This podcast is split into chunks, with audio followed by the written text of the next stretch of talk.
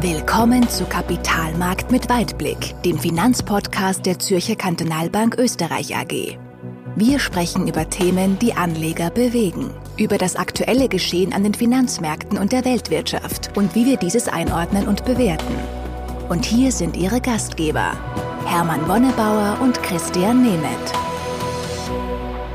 Liebe Zuhörerinnen, liebe Zuhörer, hier spricht der Hermann Wonnebauer von der Zürcher Kantonalbank Österreich AG.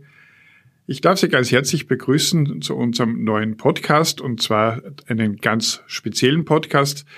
Äh, wir sind heute am 5. November mittendrin in den US-Wahlen äh, und hätten eigentlich gedacht, zu diesem Zeitpunkt schon fertig zu sein. Dennoch äh, wollen wir Sie heute informieren, wie die Situation im Moment aussieht. Und darüber hinaus wollen wir heute Ihnen auch unsere Meinung zu den wirtschaftlichen Folgen und den Folgen an den Finanzmärkten zu den Lockdowns, die gerade in Europa stattfinden, äh, weitergeben. Dazu darf ich wie immer Christian Nemeth begrüßen, unseren CIO. Servus Christian.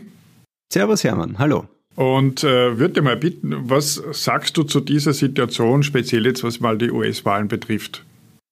Also das erste Wort ist sicherlich mal unerwartet. Wir äh, wären von einem anderen Wahlausgang äh, ausgegangen. Mit Sicherheit. Aber die, die Situation ist jetzt mal so, wie sie ist, aber du hast eingangs erwähnt, wir sind jetzt am 5. zum Mittag und es steht immer noch nicht fest, wer der neue Präsident wird. Und im Moment zeichnet sich ab, wenn man die aktuellen Auszählungsstand äh, hat, dass es für Joe Biden doch knapp, aber doch reichen könnte. Er hat im Moment 264 der nötigen Wahlmännerstimmen.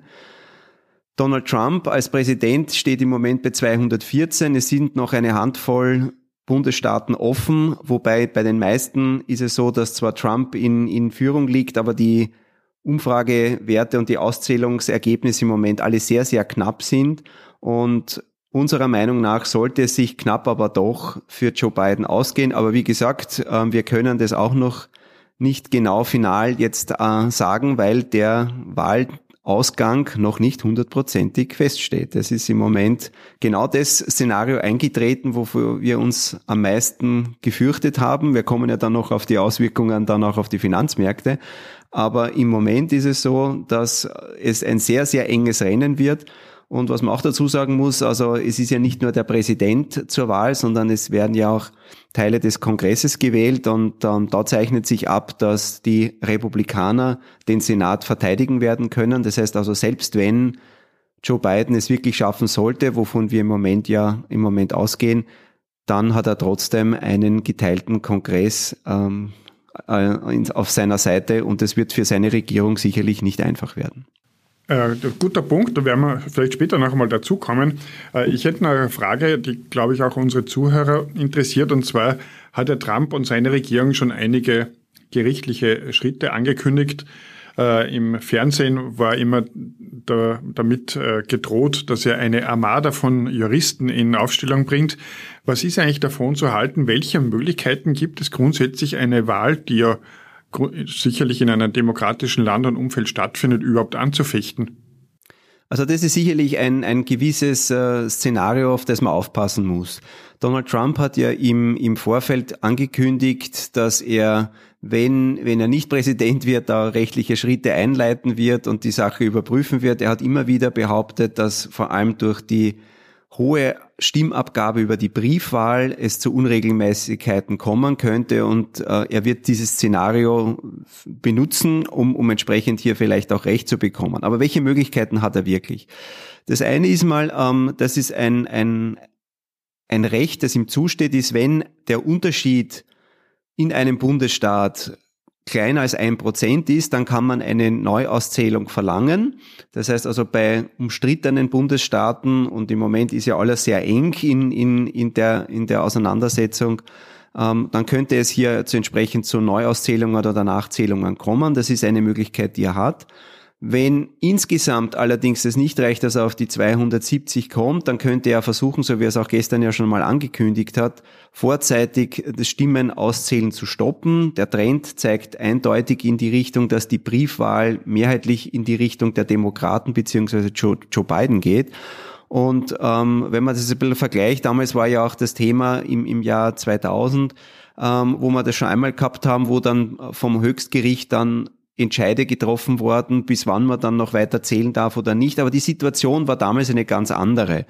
Und äh, ich glaube, dass es rechtlich gar nicht so einfach ist, um hier eine, äh, diese juristischen Schritte einzuleiten. Aber man darf zwei Dinge nicht, nicht äh, vergessen. Das eine ist, Donald Trump hat in der Vergangenheit immer wieder für Verwirrung gesorgt und die, dieses Risiko, dass er auch hier diesen Rechtsweg beschreitet, sollte er nicht gewinnen, ist durchaus gegeben. Und das Zweite ist, dass während seiner Präsidentschaft ja das Höchstgericht sehr stark in die Richtung Konservativen und eher in die Richtung der Republikaner neu besetzt wurde. Es hat ja gerade auch kurz vor der Wahl ja noch eine umstrittene Neubesetzung ähm, am Höchstgericht gegeben.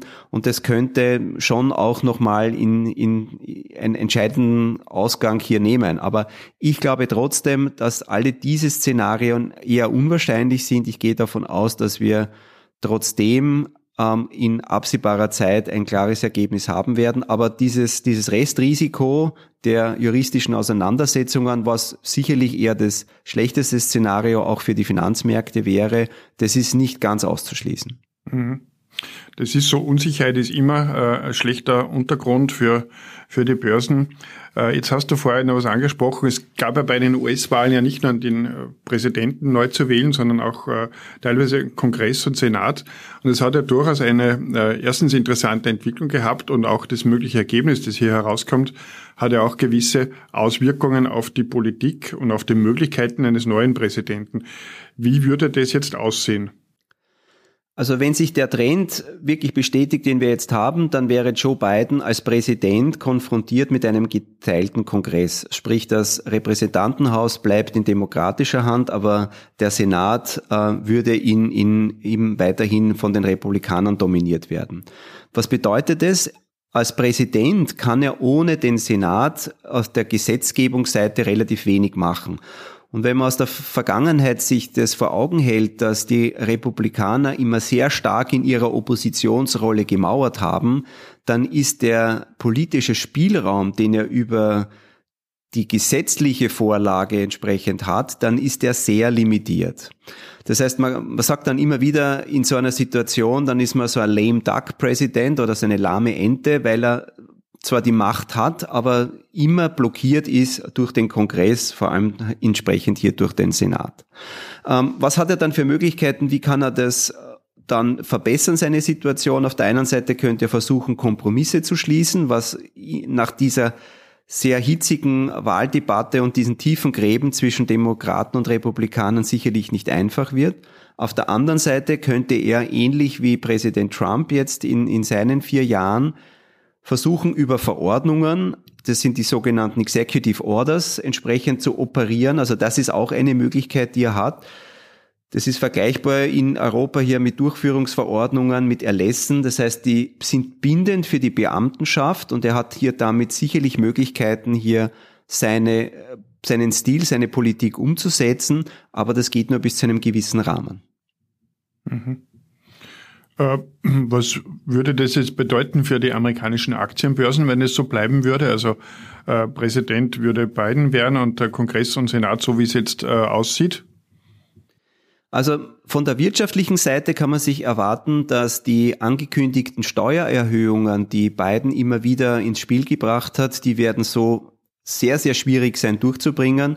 Die Republikaner würden hier aller Wahrscheinlichkeit nach nicht zustimmen, also das halte ich für fast ausgeschlossen.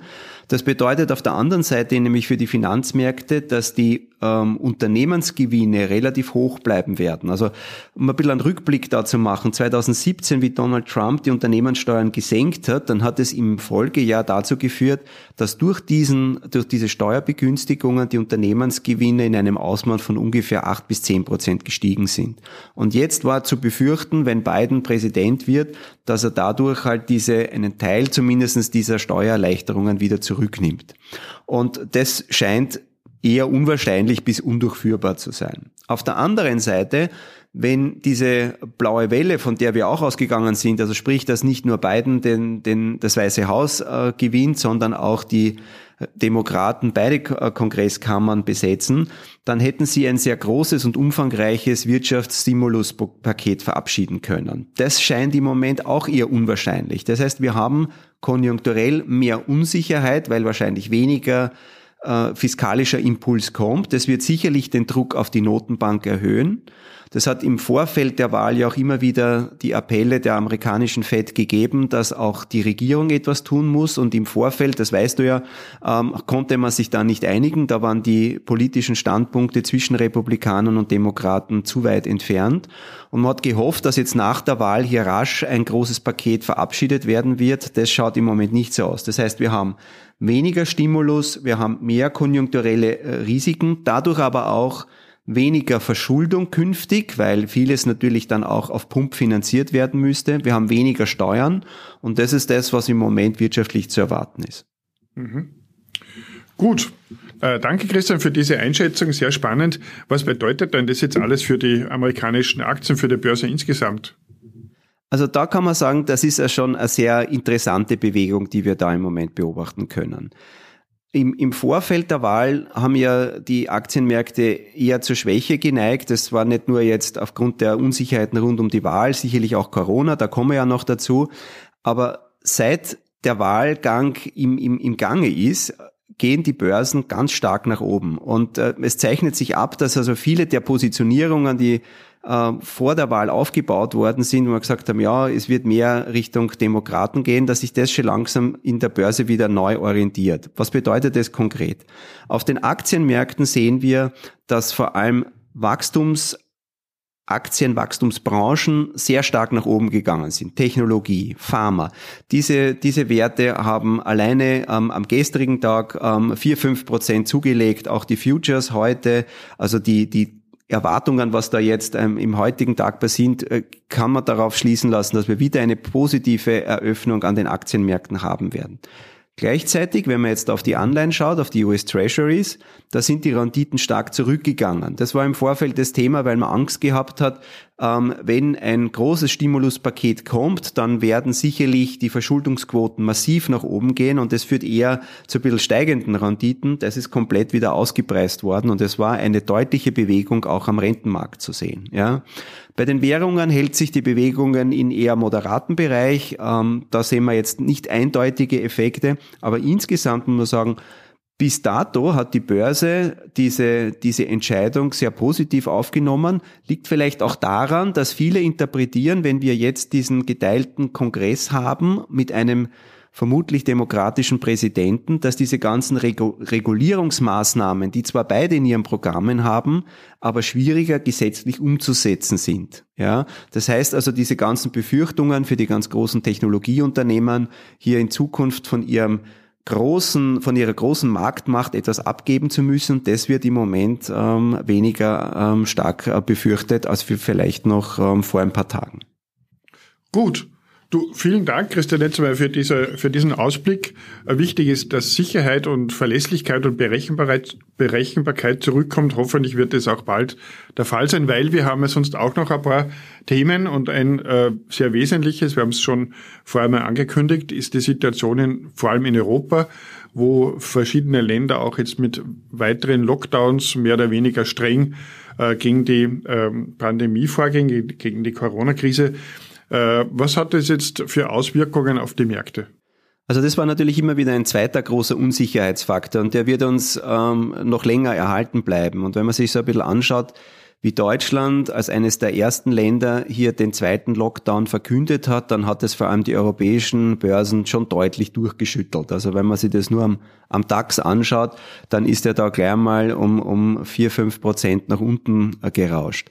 Und das zeigt schon, dass natürlich auch Corona, vor allem aufgrund der wirtschaftlichen Auswirkungen, die das Virus hat, nach wie vor ein wichtiger äh, Faktor ist. Ähm, ich glaube aber trotzdem, man muss aufpassen, ähm, die Maßnahmen, die bis dato verkündet wurden, sind sicherlich flächendeckender, als wir es im Sommer uns noch gewünscht hätten. Damals sind wir davon ausgegangen, dass man mit gezielten, kleinteiligen Maßnahmen, die vor allem die Wirtschaft kaum belasten, durchkommen werden. Jetzt sehen wir ein anderes Bild. Wir haben geschlossene Hotellerie, Restaurants, wir haben in, in einzelnen Staaten auch Ausgangssperren und das sind natürlich schon sehr, sehr massive Einschränkungen, auch im, im Privatleben. Wenn man sich allerdings anschaut, welche Branchen sind da betroffen, dann ist es sicher so, dass das zwar in den schon im März, April stark unter die Räder gekommenen Sektoren eine, eine noch einmal Verschärfung der Lage betrifft, also wie eben Hotellerie, wie aber auch Fluggesellschaften, wie der ganze Tourismus etc. Und das natürlich dann hier noch einmal Druck äh, bringt für die betroffenen Unternehmen und damit auch an die Börse, aber es sicherlich ähm, in der Industrie, bei den, bei den Produktionsbetrieben und in vielen anderen Sektoren weniger Auswirkungen gibt. Das heißt, man kann nicht gleichsetzen, zweite Welle ist gleich zweite Rezession. Aber es wird sicher so sein, dass wir im vierten Quartal wieder wenig Wachstum, teilweise auch mit, mit schrumpfenden Wirtschaften äh, konfrontiert werden müssen. Aber die Staaten wollen hier massiv unterstützen. Die Notenbanken werden noch expansiver werden. Ähm, die EZB wird ja im Dezember auch noch einmal in, in einer großen Sitzung darüber beraten, was sie noch zusätzlich tun kann. Das darf man auch nicht außer Augen lassen. Das heißt, insgesamt, ja, wir brauchen eine sich wieder erholende Wirtschaft, damit auch die Unternehmensgewinne steigen und die Börsen wieder nach oben gehen können. Aber diese Begleitmaßnahmen, die darf man nicht unterschätzen. Und wenn man das alles zusammennimmt in unserer Einschätzung, dann sind Unsicherheitsfaktoren da, von Brexit über Wahlen, über die wir gesprochen haben, bis Corona. Aber auf der anderen Seite, es gibt auch viel, viel Unterstützung und deswegen nicht die Flinte ins Korn werfen, auch investiert bleiben, seiner Strategie treu bleiben und wir behalten auch in unserer Asset Allocation, in unserer Anlagepolitik eine neutrale Gewichtung von Aktien bei und sind mittelfristig durchaus optimistisch. Das ist ja ein, ein schönes Schlusswort. Da sage ich jetzt gar nichts mehr dazu. Ich hoffe, dass das so stimmt und dass wir äh, beim nächsten Mal, wenn wir uns zu, zu dem Thema hören, auch mit, äh, mit Ruhe zurückblicken können und so wie wir jetzt mit Zuversicht nach vorne schauen. Vielen Dank, Christian, für deine Ausführungen und ich hoffe, dass Sie, liebe Damen und Herren, die uns zugehört haben, auch für sich wieder etwas mitnehmen könnten. freue mich schon auf das nächste Mal und auf Wiedersehen. Servus, Christian. Servus, Hermann. Kapitalmarkt mit Weitblick wenn Ihnen diese Episode gefallen hat, dann abonnieren Sie unseren Podcast auf iTunes oder Spotify. Oder besuchen Sie uns auf unserer Website www.zkb-oe.at. Wir freuen uns, wenn Sie auch nächstes Mal wieder dabei sind. Vielen Dank fürs Zuhören.